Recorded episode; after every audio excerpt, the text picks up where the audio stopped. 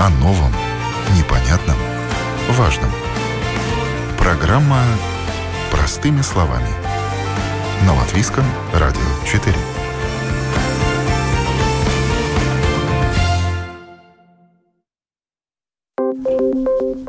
Доброе утро, уважаемые радиослушатели. На часах 9 часов и 10 минут. У микрофона Елена Вихрова, за операторским пультом Яна Дреймана. В эфире программа «Простыми словами». В Латвии тысячи детей, которые родились с неизлечимыми диагнозами. Среди многочисленных проблем, с которыми сталкиваются их семьи, основная – это отношение окружающих – это неудобные дети, как э, говорят их родители, для общества, для медицинской системы, для системы образования. Почему так происходит? Э, почему нам легче не замечать, чем принять, оказать поддержку и помочь им вырасти полноправными членами общества? Этим вопросом задались авторы уникального фотопроекта, героями которого стали 15 семей, где растут дети с особыми потребностями. И сегодня вместе с э, его организаторами и героями мы будем искать на него ответ ответ. Я рада приветствовать в нашей студии организатора фотопроекта «Неудобные дети» Ингриду Шмидта. Доброе утро. Доброе утро. И участницу этого проекта Мадару Стура, которая пришла сегодня к нам вместе с героем фотосессии, сыном Александром. Доброе утро. А, «Неудобные дети» — это большой социально значимый фотопроект, в рамках которого его автор Арита Строда Клявиня фотографировала 15 семей, где растут дети с особыми потребностями. У них самые разнообразные диагнозы – детский церебральный паралич, синдром Дауна, аутизм, эпилепсия, нарушение мозговой деятельности и очень редкие генетические заболевания. Целью фотографа было показать, что дети с особыми потребностями такие же замечательные и красивые, как и здоровые дети. В проекте «Неудобные дети» не подчеркивается инвалидность, а сделан акцент на индивидуальности ребенка. Сначала сам ребенок и только потом его диагноз. Именно поэтому на снимках э, нет инвалидных кресел или других вспомогательных средств, которые для этих детей являются повседневностью. Я долго рассматривала фотографии а, нашего сегодняшнего героя Александра, пытаясь э, разгадать его диагноз. У меня не получилось. На фотографиях э, совершенно счастливый, замечательный, красивый малыш, ничем не отличающийся от своих сверстников. Э, Мадера, какой диагноз у Александра? У Александра, если честно, много диагнозов. Если я буду все их сейчас озвучивать, то для многих это ничего не будет означать. Но если так вот понятными словами, то он перенес инсульт еще пока он был не в животе, до рождения. И это повлекло за собой обширное повреждение одной полушарии. Э, после этого ему развилась эпилепсия, и именно злокачественная эпилепсия – которые мы два с половиной года пытались как-нибудь остановить с более или менее хорошим результатом. Но это все результировалось, что в прошлом году в июне мы сделали операцию, полностью отсоединили одну эту поврежденную полушарие, и эпилепсия у нас остановилась. И, если честно, то мы с мужем говорили, что это было первый раз, когда мы действительно узнали своего сына.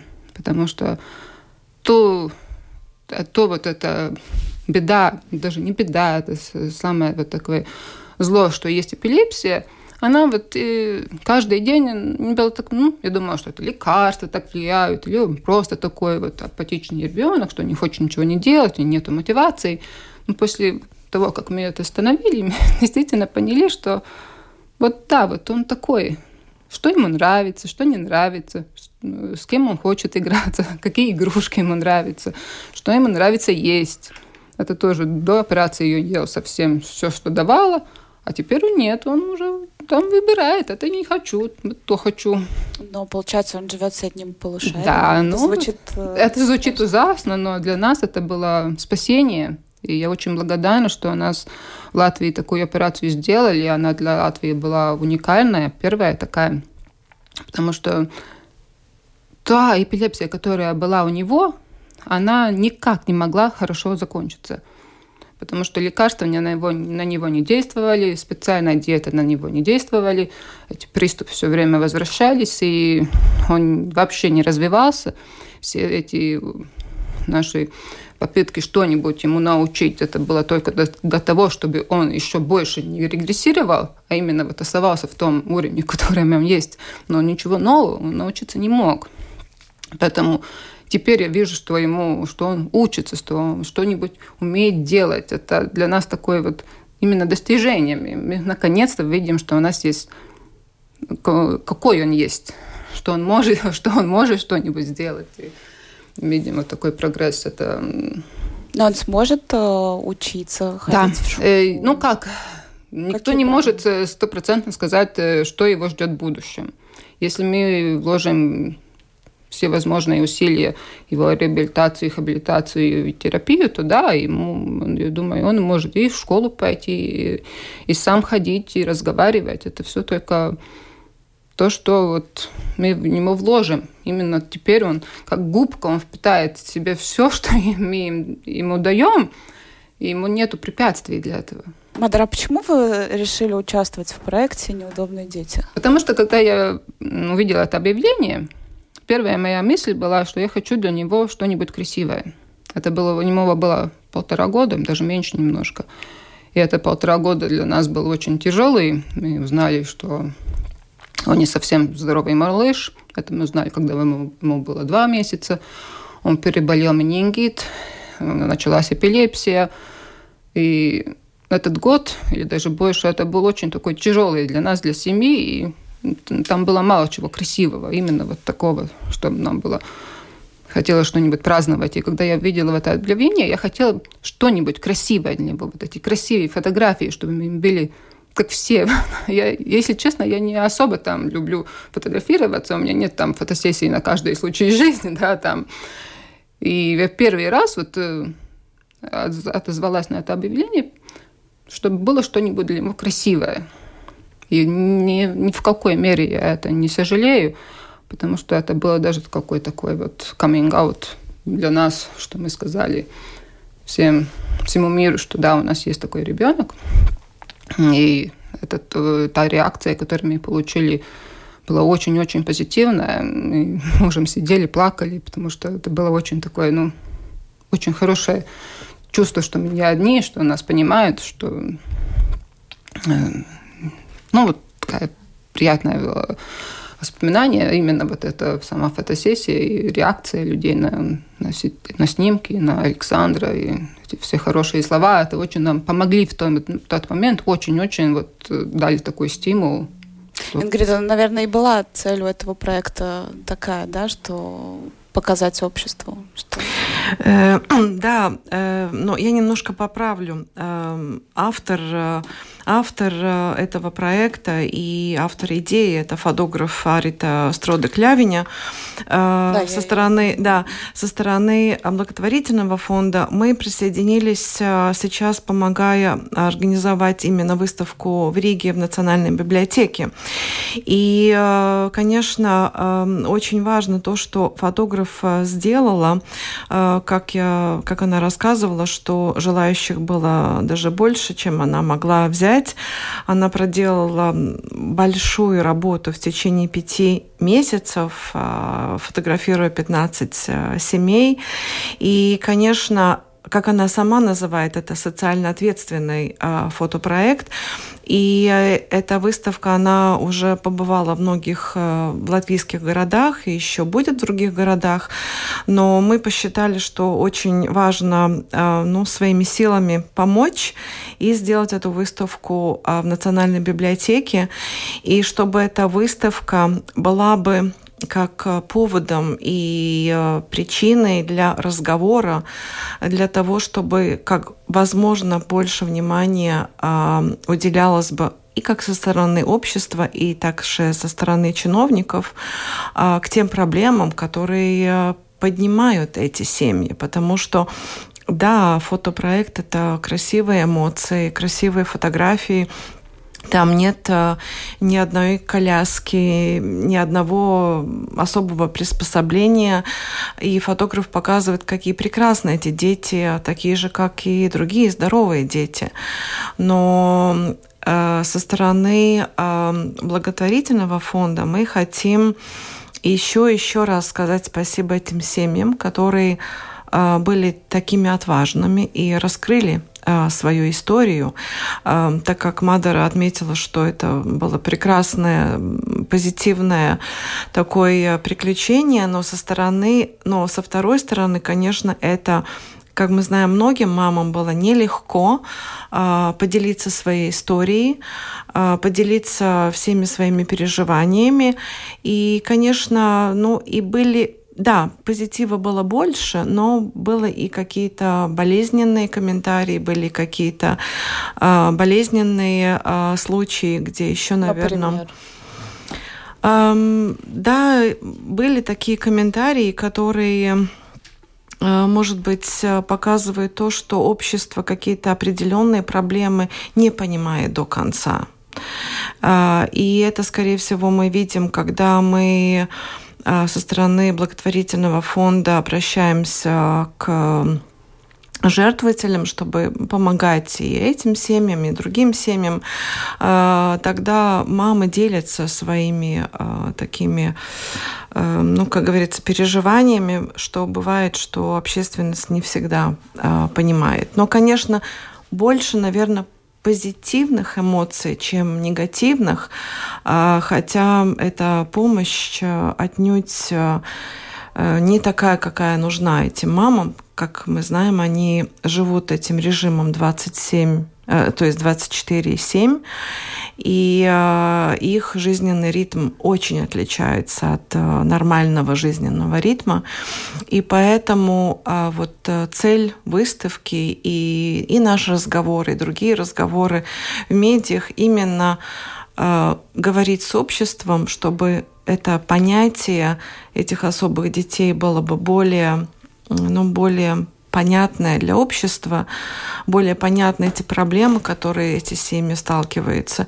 И, конечно, это способ, как стучать в дверь чиновникам, чтобы они услышали бы эти э, нужды, и многие процессы э, все-таки поворачивались бы или и менялись бы э, то, что а решается. Название выставки «Неудобные дети», оно такое ну, провокативное.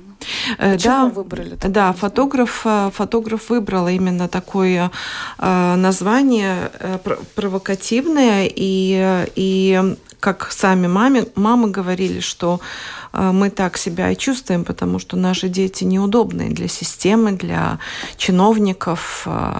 И... Мадер, вы чувствуете, что у вас неудобный ребенок? Для меня он Для меня он мой сын, он такой же, как моя ну, старшая дочь, для которая ну, нормально. А для общества, ну так, вот глаза, наверное, никто мне еще не сказал. Но да, ну то, что он неудобный, это я каждый день где-нибудь, да, и чувствую. Ему, знаете как, общество, общество это же любой человек. Мы с вами, все наши слушатели, это и есть то общество, в котором мы живем. И поэтому, если мы каждый себе задаем вопрос, считаем мы ли такие детей неудобными, и себе сами отвечаем, что да, они неудобные, так они и есть неудобные.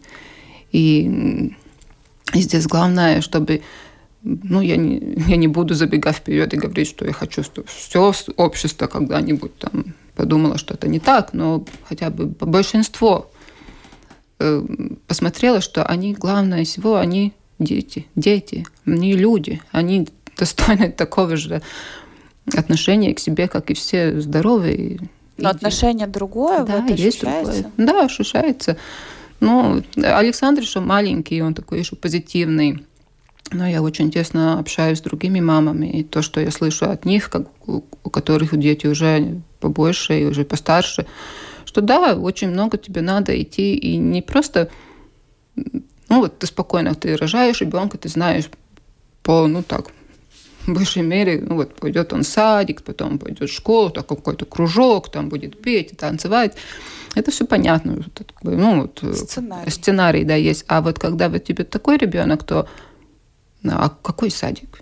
А кто его будет брать в садик? А кто будет с ним сидеть в садике? Потому что там никто не хочет этим заниматься. И школа, в какая школа? Может, нашего лифта нету. Что вы хотите? Ну, ну вот так, ну, примерно так вот.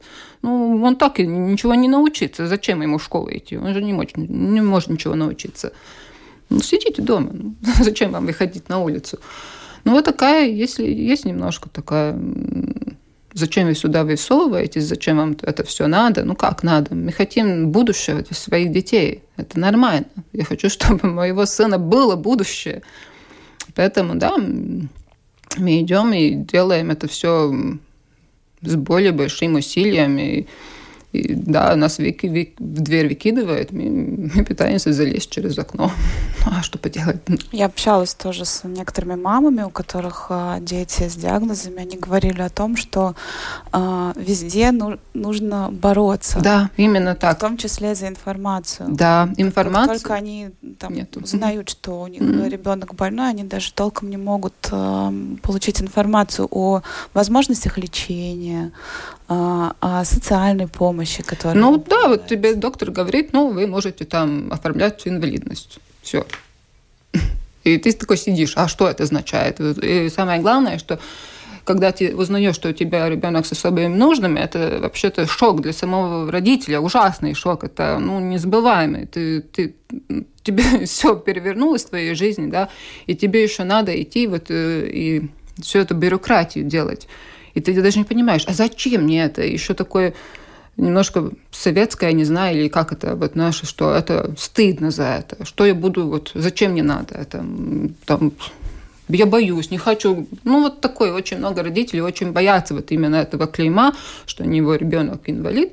Они даже не идут и не, э, не оформляют эту инвалидность, потому что они боятся.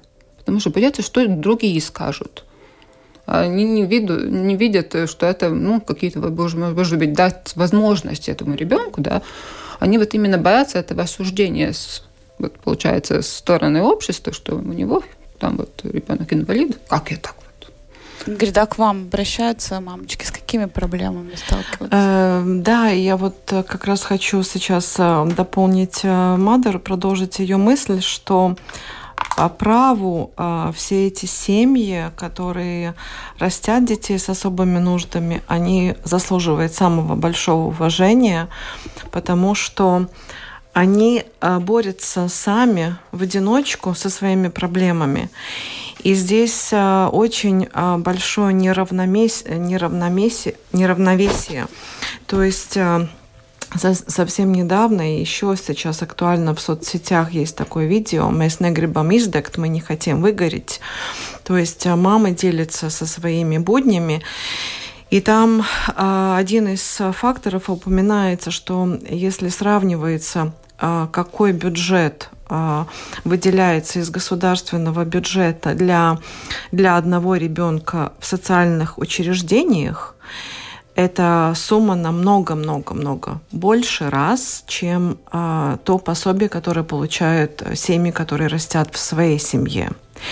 И это одна очень большая такая не нетайснība. Несправедливость. Да, несправедливость, потому что они это делают своими силами и, а, и еще дополнительно все другие проблемы, которые их, как говорится, окружают.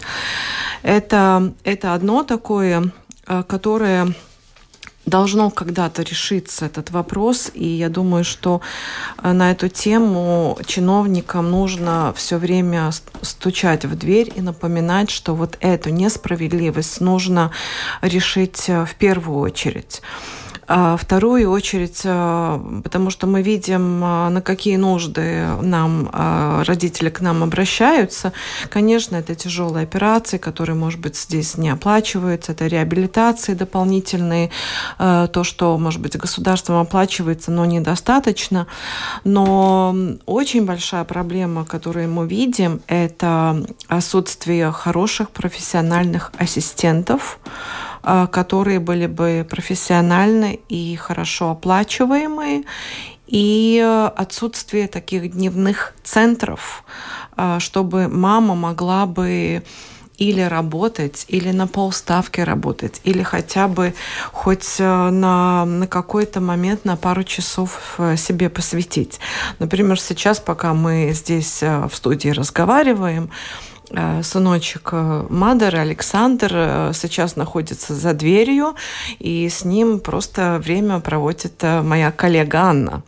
То есть для мамы, э, во-первых, они сами хорошо профессиональные, образованные, и они готовы э, работать, э, давать свои знания государству.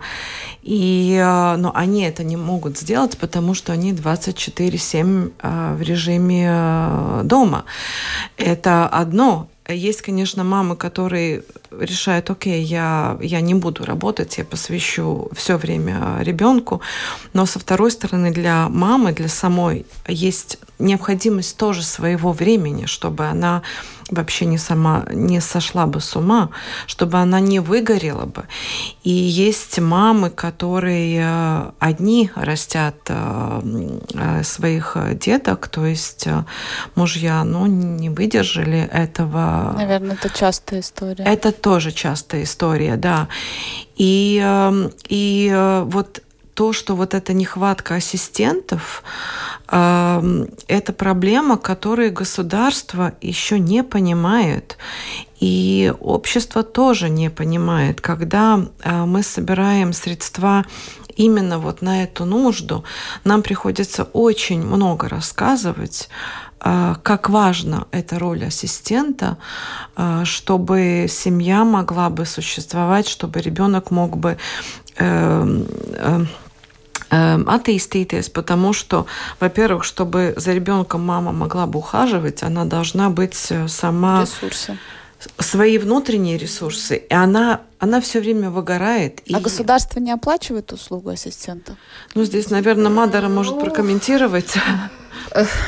И сказать, что не оплачивает, это неправда. Да, есть, оплачивается, но начнем с того, что эта сумма, максимальная сумма, это, которые могут получить ассистенты, это минимальная зарплата, с которой еще надо платить налоги. Получается, что вот эта вот сумма нетто, которую вот этот ассистент получается на руки, это еще меньше минимальной зарплаты. И это только в том случае, когда у него все, э, как сказать, э, вот ему этот отчет, что он именно все 40 часов в неделю проводил с этим ребенком. Это практически ну, невозможно, потому что ну, таких ассистентов очень-очень мало. Потому что государство оплачивает, например, только э, дорогу в учреждение, а вот саму вот эту терапию, там, когда вот ассистент за дверью там час ждет, пока ребенок занимается, она это не оплачивает. Ну, мы понимаем, что это все вычисляется, и поэтому та зарплата, которую получает ассистент, она, ну, смешная, скажем, как и есть. Одно это дело, что она смешная, другое дело, что конечно же, нет людей, которые хотят это делать, потому что, ну, за такие деньги там даже не прожить, там, не покушать, ну, там, не знаю, на коммунальные услуги, может быть, хватит и то, ну. А работа-то очень-очень тяжелая и физически, и психологически очень-очень тяжелая. Александру э, он весит где-то за 20 килограмм. Я его каждый день ношу на руках. Моя спина это уже чувствует. И, и есть мои подруги, которые меньше меня, они не могут его так нормально поднять. Ну, получается, ему ассистент тоже нужен человек, который хорошем физическом подготов, подготовке, который сможет этого ребенка поднять, правильно поднять. Получается, вы с ним 24 Да, это я. Потому что даже... Как вы спасаетесь от выгорания? А никак. Если честно, ну, я есть самое главное, это не остаться в изоляции. Это я считаю так. Надо искать себе того места, где ты можешь как-нибудь еще социализироваться. Я э, очень много общаюсь с другими мамами, у которых э, особенные дети. Э, есть, есть такой полыдзе, полыдзе СМЛВ, если не ошибаюсь, да, они тоже организуют каждый второй вторник. Есть такое брибридис, куда приходят, мы приходим с детьми, и не только вот эти вот наши особенные дети, я могу взять и своего здорового ребенка, у них там организуется какая-то терапия или просто эм, добровольцы их присматривают, и мы, маме, уходим отдельно в комнату, у нас там или какой-то-нибудь гость, или тоже какая-то терапия там, или макс-терапия, или там рамс-терапия. И мы вот проводим пару часов только вот для себя. Это помогает. Вот это такая вот маленькая-маленькая капелька, которая вот раз, два, раз в две недели, она помогает. Но все равно это получается, что э, вы живете в своем обществе.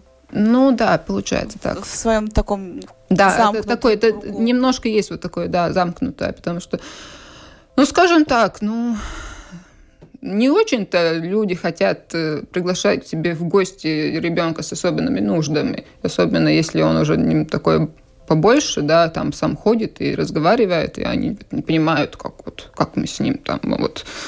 Они вот это самое и для своих детей вот тоже, как, ну, зачем, не подходи к нему, ну, там, как будто мы заразные, да, ну, извиняюсь, никто, это, это не заразно. Ни одна инвалидность не заразная. Ну, начнем с, с этого. И вот это такая вот э, общественная, что лучше не надо. Вот прикасайся к инвалидной коляске, а то сам станешь инвалидом. Ну, вот такая вот какие-то вот э, предупреждения, они все время вот э, вокруг тебя есть, и поэтому ты не чувствуешь себя комфортным в этом. Ну, именно. Как их менять, как вам кажется? Просто тем, что мы есть. И не, не стыдясь, что мы есть. Мне Говорить кажется, о себе? Да, и вот этот фотопроект, это такой вот, мне кажется, даже очень не агрессивный, но такое напоминание, что мы есть, что такие дети есть. Они такие же красивые, как и все остальные дети. Они так же любимы, как все остальные дети. И у нас такая же семья, как у всех других. Просто у нас в семье больше средств для передвижения, например. Там, ну, нам есть там побольше проблем, но если честно, мы мы, мы также любим своих детей, как все, все остальные. Для них они, не, нет разницы. Я не люблю одного ребенка больше, одного там меньше. Они все одинаковые для меня. И...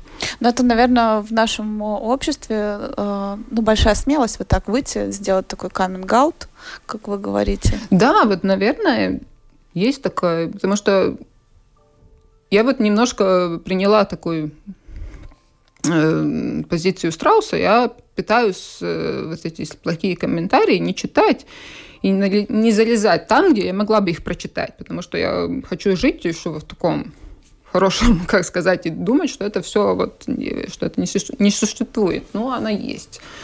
Поэтому, да, это такое еще тебе надо научиться не слышать это все плохое, которое вот тебе летит.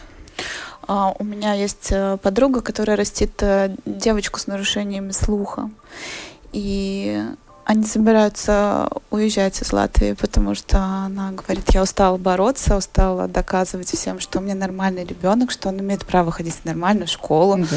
А, устала, что там косые взгляды какие-то постоянно в, в обществе. И она собирается уезжать.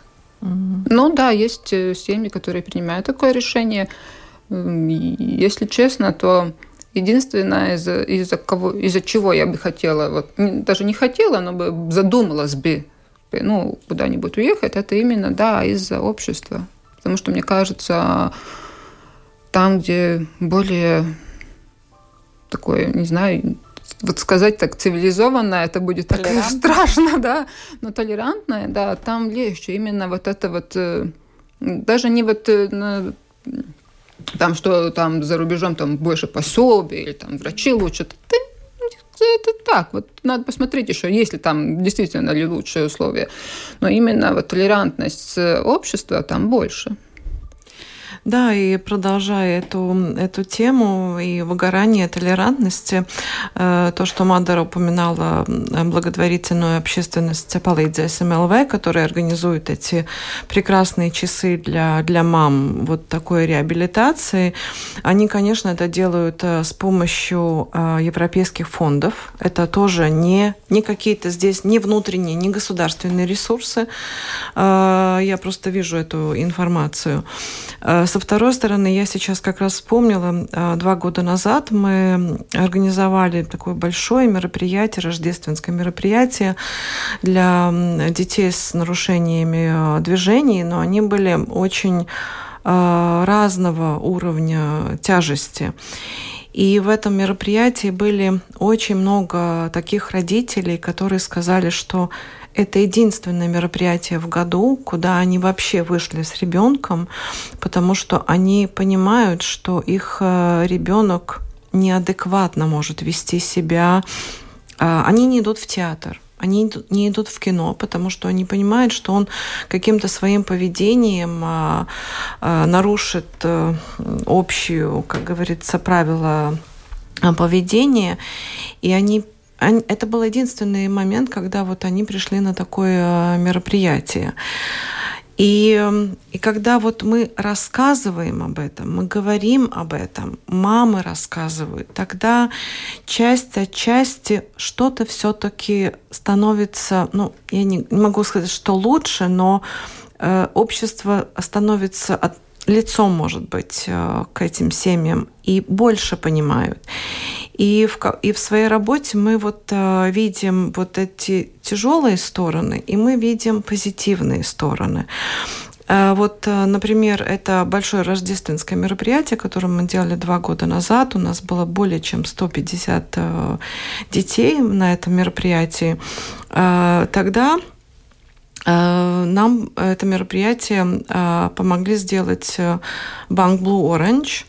И просто руководство банка решило, что те средства, которые в маркетинговом бюджете предназначены для рождественских подарков для клиентов, они лучше и важнее будут именно для благотворительности. И вот мы сделали такое мероприятие. И повседневно мы видим инициативы а, а, отдельных людей, отдельных организаций. А, например, к нам совсем недавно обратилась одна дама, которая организует своим частным образом благотворительный концерт и пришла, чтобы э, спросить, кому именно сейчас нужна помощь, и она свои личные вот такие э, ресурсы, энергию э, делает такой благотворительный концерт в таком личном порядке. Эм, один журналист, который недавно издал книгу, он решил, что его книга должна тоже принести какую-то такую социальную значимость, и так как он журналист-футболист, он просто увидел мальчика, который тоже после э, тяжелой аварии э, в тяжелом таком состоянии был, и этот мальчик говорил, что я хочу играть в футбол. И вот тогда этот журналист сказал, что вот все средства, на которые э, принесет эта книга, посвящаются этому мальчику. Э, есть один небольшой салончик маникюра, э, где молодая девушка раз в, не... Э, раз в месяц, один день объявляет, что вот сегодняшняя выгода, сегодняшняя зарплата всего салона идет на благотворительность. И вот такие инициативы, они тоже порождают, как говорится, позитив. Или, например, еще один пример, 49-я школа, где ученики с учительницей и, э, и родителями, это шестой Б-класс, по-моему, э, они каждый год, сейчас 1 сентября и День учителя, они не дарят все цветы, каждый не приносят букет своему учителю.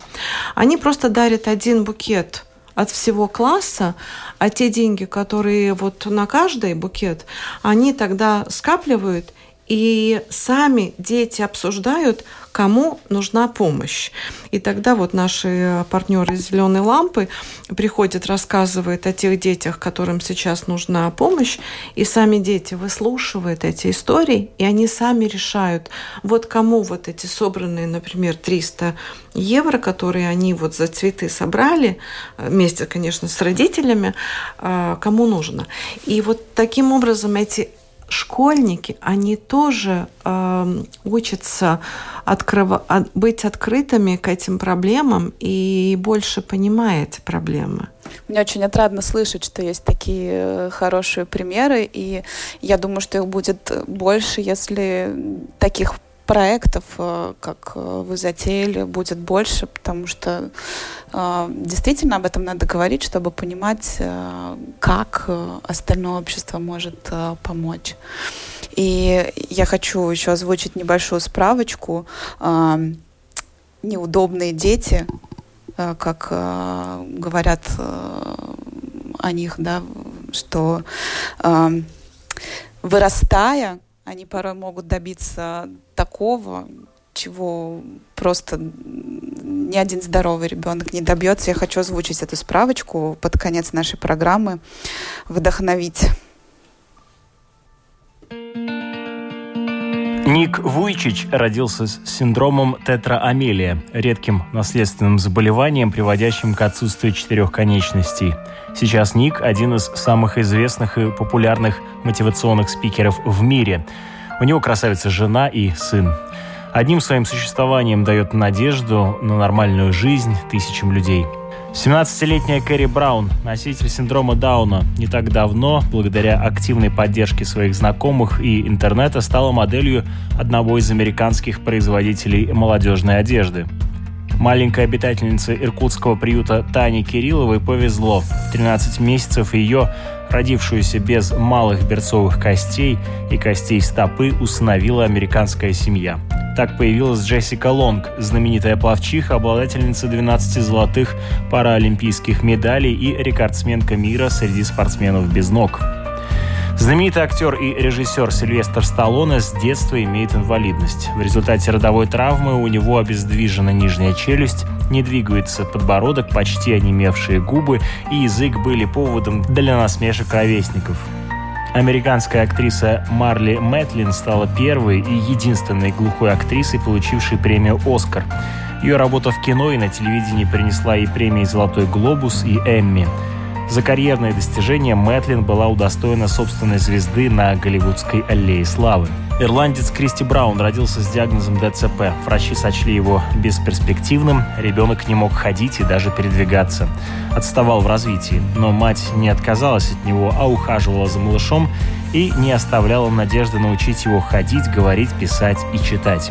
Фактически полноценно Браун управлял только левой ногой. И именно нею он и начал рисовать и писать, освоив сначала мел, потом кисть, затем ручку и печатную машинку.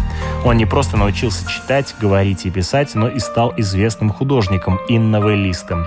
О его жизни был снят фильм «Кристи Браун. Моя левая нога». Я хочу поблагодарить вас за этот э, замечательный фотопроект, э, за то, что смогли нам показать, э, как красивы дети с инвалидностью. Спасибо тем мамам, Мадера, спасибо вам, что отважились принять участие в этом проекте, открыто показать себя и своего особенного ребенка обществу. И я верю, что общество откликнется на ваш клич о себе. И радиослушателям я напомню, что фотовыставку можно увидеть до конца марта в Национальной библиотеке. Большое спасибо, радиослушатели, что провели с нами а, эти полчаса. У микрофона была Елена Вихрова. Хорошего вам дня.